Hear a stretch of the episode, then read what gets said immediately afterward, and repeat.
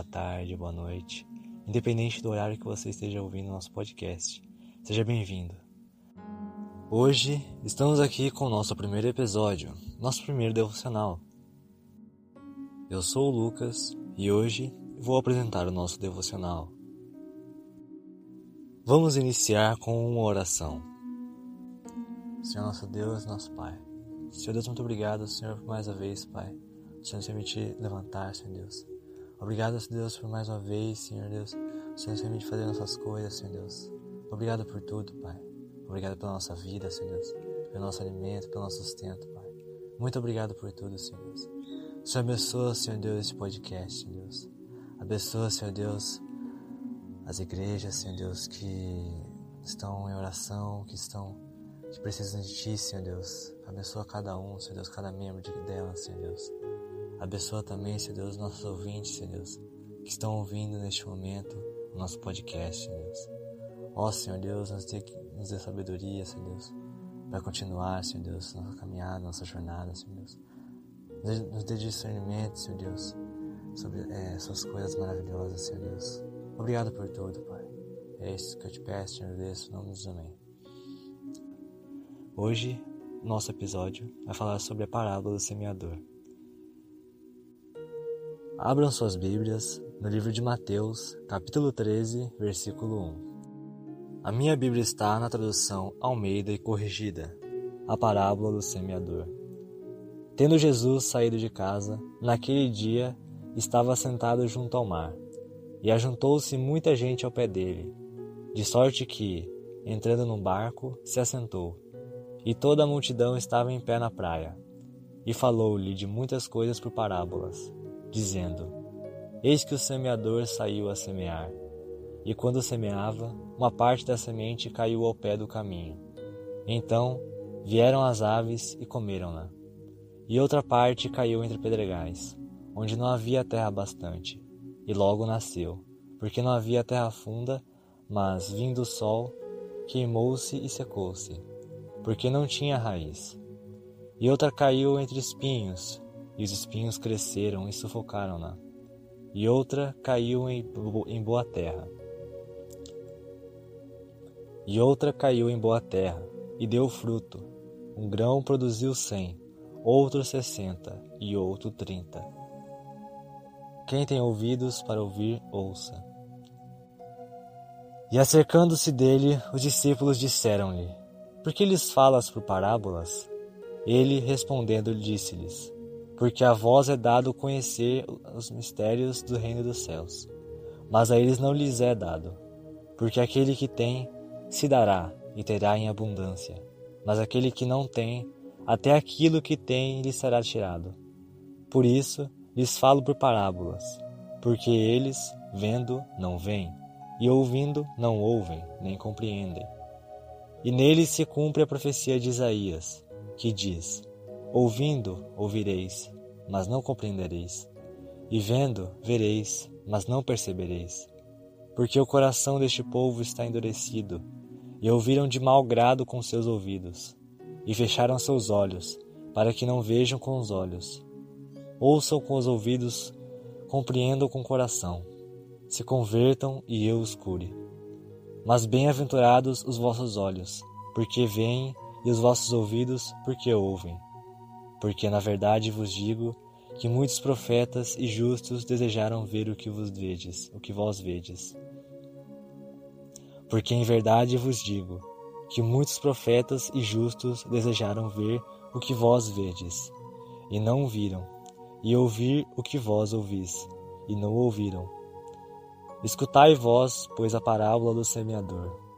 Ouvindo alguém a palavra do reino, e não entendendo, Vem o maligno e arrebata o que foi semeado no seu coração. Este é o que foi semeado ao pé do caminho. Porém, o que foi semeado em pedregais é o que ouve a palavra e logo a recebe com alegria, mas não tem raiz em si mesmo. Antes é temporão. Então, chegada a angústia e a perseguição, por causa da palavra, logo se ofende. E o que foi semeado entre espinhos é o que ouve a palavra Mas os cuidados deste mundo e a sedução das riquezas sufocam a palavra e fica infrutífera. Mas o que foi semeado em boa terra é o que ouve e compreende a palavra. Então dá fruto. E um produz cem, outro sessenta e outro trinta por um. O que podemos aprender com a parábola do semeador? Existem quatro tipos de corações ao receberem uma palavra. A primeira semente, que é jogada à beira do caminho, é a semente que logo as aves vêm e tomam a semente para si. E o que isso quer dizer? Isso quer dizer que esse é o coração que apenas ouve a palavra, mas não guarda para si, sendo rapidamente iado o seu coração. E logo em seguida, a segunda semente, que é lançada sobre pedras, consegue brotar, porém não consegue criar raízes. E o que isso significa? que essa semente é como aquele que ouve e vivencia um momento maravilhoso e segue seu caminho. Porém, na primeira dificuldade que encontra pela frente, desiste e infelizmente abandona sua fé. A terceira semente é jogada no meio dos espinhos, que cresce, mas logo é sufocada pelos espinhos. E o que pode ser isso?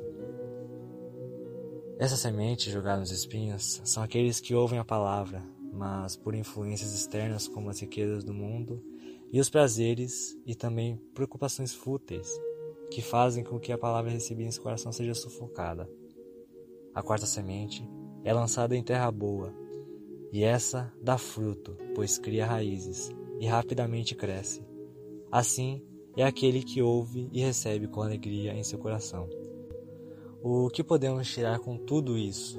que podemos extrair de todo esse essa parábola maravilhosa que Jesus disse àquela multidão que estava ao redor dele.